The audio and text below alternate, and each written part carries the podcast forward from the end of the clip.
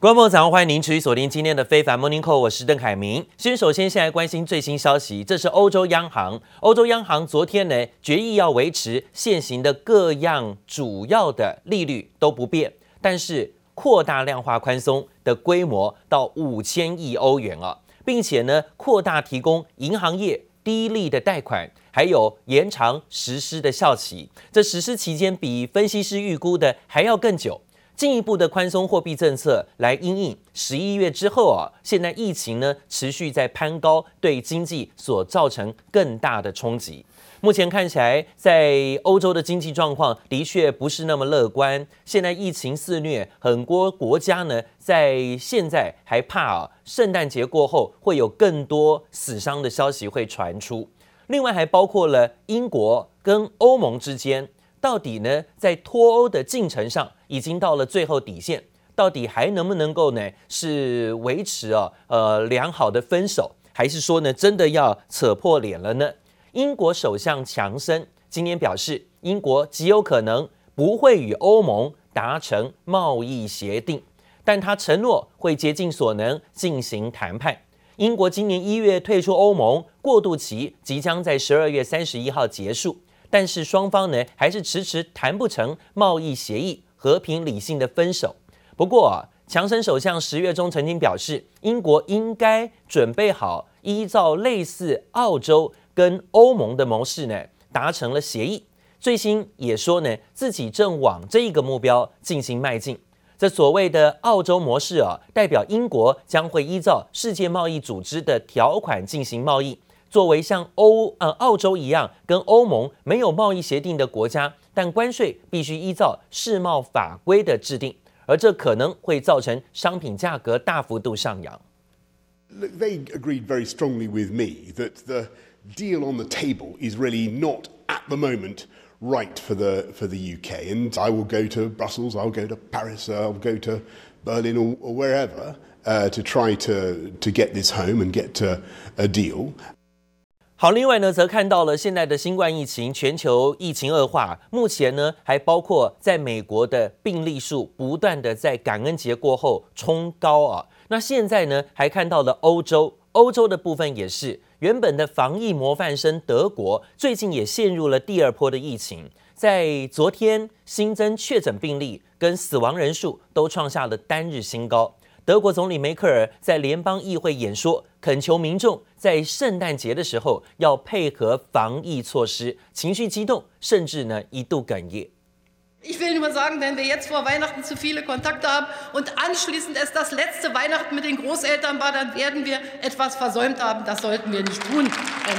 德国总理梅克尔语带哽咽，警告民众，如果不谨慎防疫，这恐怕是最后一次和祖父母共度耶诞节。这位以冷静著称的欧洲铁娘子，最新在国会演说上罕见情绪激动，濒临失控。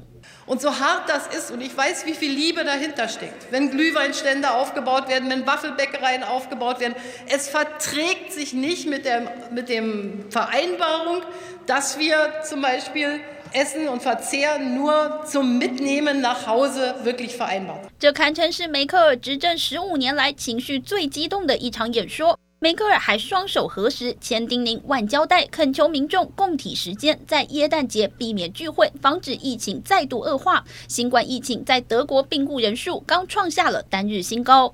Es tut mir leid, aber es, es, es tut mir wirklich im Herzen leid. Aber wenn wir dafür den Preis zahlen, dass wir Todeszahlen von Tag am Tag 590 Menschen haben, dann ist das nicht äh, akzeptabel aus meiner Sicht. Und deshalb müssen wir da. 德国一度是欧洲防疫模范生，如今却深陷第二波疫情，预计将在耶诞节后非必要商家全部关闭，实施全国性封城，直到一月十号。And we set an awful record today. Three thousand forty-six people died of the coronavirus just today. That's more than the number killed on 9/11. 全球疫情最严重的美国，单日新冠病故人数首度超过三千人，再度创下了单日新高。专家坦言，当前新一波疫情高峰和感恩节期间民众防疫松懈有关。Health officials in California say the Thanksgiving surge is now hitting their state. Emergency alerts going out to cell phones urging residents to stay home. In Washington state, lockdowns have been extended another three weeks. 美国光是在过去一周内就有超过一万 五千人因新冠疫情病故，史上最严重的工位危机还看不到转机。记者王新伟的网管综合报道。华尔街股市在昨天是收盘涨跌互见的，但我们看到了初领失业金的人数啊，创下了三个月的新高，就业数据令人失望，所以投资人呢把注意力放在美国国会振兴方案的谈判进展上。但是昨天美股拉回居多，道琼指数最后跌破了三万点大关，刚好收在两万九千九百九十九点，跌了六十九点，幅度百分之零点二三。而我们看到的，在今天只有纳斯达克指数是上扬的，涨六十六点，幅度百分之零点五四，回到了一万两千四百零五点之上。不过其他的标普跟费半指数呢，都是收跌收黑。标普费半指数小跌拉回，费半小跌一点 S M P 五百种指数小跌幅度百分之零点一三。而讲到了美国纾困案持续卡关，尽管呢众议院的议长佩洛西表示说，两党都针对纾困案当中额外政府补助的计划谈判有进展，但是坦言双方呢在企业免责的呃问题上仍然瞧不拢，还没有共识。I think they've made great progress. And I salute them for that. Of course, as always, we have to see the text. Who knows? We'll see how it goes. Unequivocally, what Mr. McConnell is uh, putting forth in terms of uh, liability is such uh, an assault on Americans' workers. 裴洛西坦承，纾困案还是卡关的。民主党人不愿意支持白宫目前呢推出的九千一百六十亿美元的纾困案，因为里头并没有民主党最在乎的失业救济金的问题。而讲到了现在，白宫啊已经进入到了要权力交接的阶段，但是呢，川普政府呢持续在最后这个时间点啊。还是针对中国紧抓不放，持续进行制裁。针对美国政府先前制裁了十四名的中国人大常委会的副委员长，中国外交部的发言人华春莹今天呢是强力反击，宣布反制措施，说呢也要对等的取消美方持有外交护照人员临时访问港澳的免签待遇。The U.S. Department of Education over the last years. has found that schools have taken an estimated $1.3 billion from China since 2013. What more bad decisions will schools make because they are hooked on Chinese Communist Party cash? What theft and espionage will they simply overlook? 美国国务卿庞培欧引用数据批评中国共产党砸重金以学术之名窃取美国科学技术，而且每年贡献大批捐款收买美国大专院校却无力招架，还有大批中国学生来到美国似乎都是别有用心。400,000 students a year studying in our universities come from one country. It is no accident. Uh, the Chinese Communist Party is poisoning the well of our higher education. 就算即将卸任，庞培欧批评中国的力道不减，还点名美国麻省理工学院、华盛顿大学等，呼吁美国顶尖大学应该严格监督来自中国的学者以及学生。川普政府持续贯彻反中策略，同时紧咬拜登不放。Uh, President-elect Son saying, "I learned yesterday for the first time that the U.S. Attorney's Office in Delaware." advised my legal counsel also yesterday that they are investigating my tax affairs. 川普政府就算丢了政权，仍持续对拜登家族亲中展开调查。据传，美国司法部与联邦调查局合作调查拜登小儿子杭特在中国的商业交易疑似涉及洗钱。杭特陷入跨国税务问题，拜登除了要避免被波及。另一方面，仍积极筹组新内阁。The NewsHour has confirmed that the Biden pick for U.S. Trade Representative is Katherine Tai. She is currently the chief trade lawyer for the House Ways and Means Committee. 戴奇熟悉中国问题，被视为中国贸易政策专家。由于美国贸易代表权力广泛，被称为贸易沙皇。未来这名女沙皇对中国的态度备受瞩目。不过，川普政府日前制裁十四名中国副首级领导人后，中国全国人大常委会最新宣布做出反制。美国政府高官将面临禁止入境中国以及相关资产遭到冻结的制裁。接连部廖婉君总报道。鉴于美方利用涉港问题严重干涉中国内政，损害中方核心利益，中方决定对在涉港问题上表现恶劣、负有主要责任的美国行政部门官员、国会人员、非政府组织人员及其直系亲属实施对等制裁。同时，中方决定取消美方持外交护照人员临时访问香港、澳门免签待遇，不要在错误和危险的道路上越走越远。好，我们看到了素有中国外交部啊霸气华姐之称的华春莹，在今天呢正式的展开反制，也不忍了。华春莹扬言，中方也会针对美国官员做出禁止入境中国，还有冻结相关美国官员资产的对等反制，也公开呼吁美国立刻要停止插手香港的相关内政事务。另外呢，华春莹也针对了外界称中国是“战狼外交”的说法，予以强硬回击，还表示说呢，面对毫无底线的恶意攻击哦，做战狼又如何呢？充分凸显出啊，中国最近呢，在外交政策上开始态度越来越转趋强硬的作风，似乎看到前几年呢，被川普呢在对中政策持续呢有这种攻击的行动之下，发现了最好的反击、最好的防守就是反击，就是攻击啊。现在看起来，中国似乎在外交部的政策上，感觉真的转趋强硬，变成了所谓战狼外交。好，刚刚也提到了新的总统拜登会提名谁当现在很重要的经贸内阁呢？传出啊，这位女士有可能会获选为拜登提出的美国贸易代表。那现在川普的贸易代表是莱特海泽，大家都知道，在这几年呢，他对中方的贸易，还有包括对美中之间的这个关税大战呢、是占有非常重要的一个地位，甚至包括、是有很多的这个提议发想，都是由莱特海泽推出。现在呢，拜登的美国贸易代表会是谁？大家也都在看。目前呢，担任国会众院税出入委员会民主党首席贸易顾问的戴琪，这位亚裔。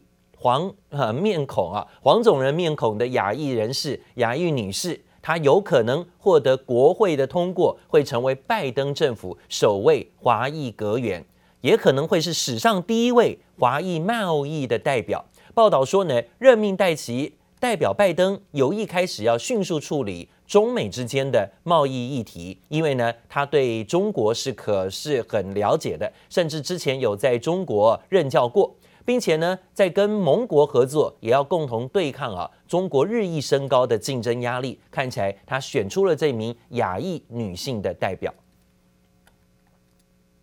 美国《时代》杂志会在今天上午宣布今年年度的风云人物，最新公布的四位入围者，今年呢是美国总统大选的两位候选人，拜登跟川普在列。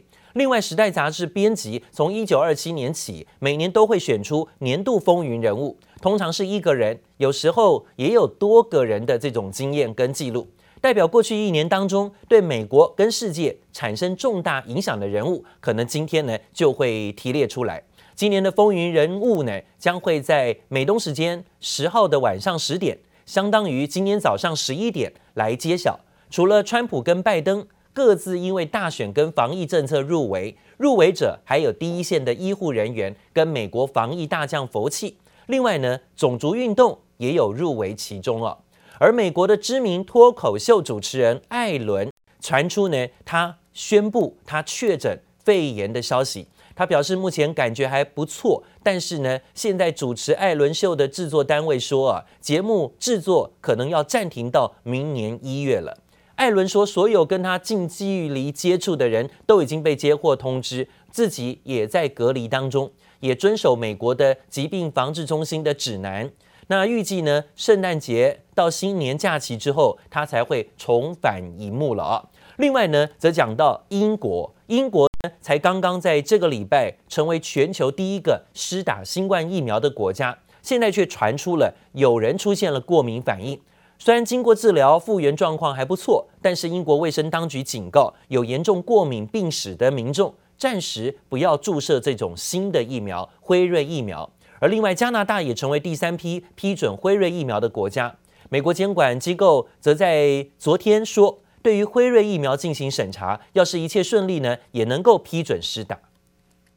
英国八日成为第一个施打辉瑞疫苗的国家，八十岁以上长者优先施打。但现在传出英国有两人在施打辉瑞疫苗后出现明显过敏反应，让英国当局发出警告。Here in the UK are now warning that anyone with a history of severe allergic reactions should not be getting this Pfizer vaccine, at least for right now, Eva, while they're still investigating. 这两人是英国国民保健署员工。英国当局除了呼吁具有严重过敏反应史的民众先不要接种疫苗，还提到这两人都有过敏反应史，经过治疗后现在复原良好。白宫防疫专家福奇也对有过敏反应的人提出警告：Once you start implementing the actual utilization of the vaccine in a clinical setting, you're talking about millions of uh, individuals getting uh, vaccinated. So you may start seeing effects in some that might not have been picked up when you were dealing with thousands. So it likely is an unusual and rare effect, but clearly everyone now is aware of that and we'll be looking at that. 英国当局指出，严重的过敏反应包括对药物、食物和疫苗的反应。美国制药大厂辉瑞则表示，在对超过四万人进行的第三期试验中，疫苗大致上耐受性良好，没有严重的安全性疑虑。Uh, regulators also stress that this isn't uh, totally uh, something that they weren't prepared for, that allergic reactions can often be common when a new vaccine is rolled out. 而继英国和八零后，加拿大在历经为期两个月的审查后，成为批准辉瑞疫苗的第三个国家，而且已经订购两千万剂辉瑞疫苗，每人要施打两剂，将为一千万名加拿大人接种。The government of Canada has announced that we now have an agreement that will see us receive up to 249,000